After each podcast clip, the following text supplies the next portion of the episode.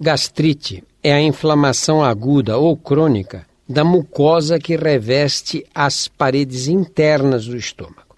Ela pode ser aguda ou crônica e pode ser provocada por diferentes fatores. Quais são? Primeiro, consumo de bebidas alcoólicas e gasosas. Segundo, o fumo, fumo mais importante causa de gastrite. Terceiro, uso prolongado de ácido acetil salicílico e de medicamentos anti-inflamatórios. Quarto, certos alimentos e temperos. Cinco, a presença no estômago de uma bactéria chamada Helicobacter pylori. A gastrite pode ter ainda origem autoimune, isto é, você produzir anticorpos contra a própria mucosa do estômago. A dor da gastrite é circunscrita, em geral fixa num local.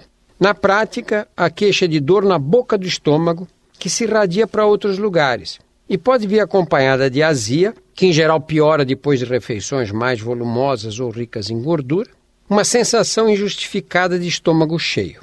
Perda do apetite, náuseas e vômitos também podem ser sintomas de gastrite, assim como a presença de sangue nas fezes e no vômito. A história, a descrição dos sintomas e a endoscopia, que permite visualizar por dentro a mucosa do estômago e, e biopsiar, inclusive tirar fragmentos para fazer o diagnóstico, são sempre muito importantes nos casos de gastrite.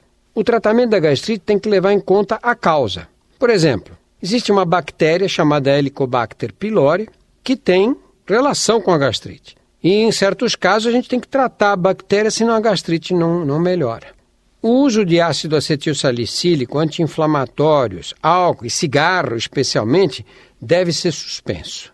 Na pior das hipóteses, na pior mesmo, deve ser reduzido ao máximo. A medicação para reduzir a produção do ácido do suco gástrico pode ser administrada por boca e os resultados obtidos costumam ser bastante satisfatórios.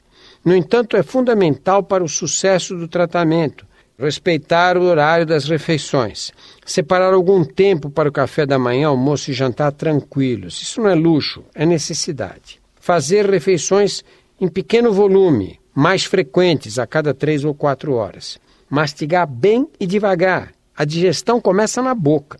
Não fumar e evitar café, bebidas alcoólicas, bebidas gaseificadas ou bebidas que contenham cafeína.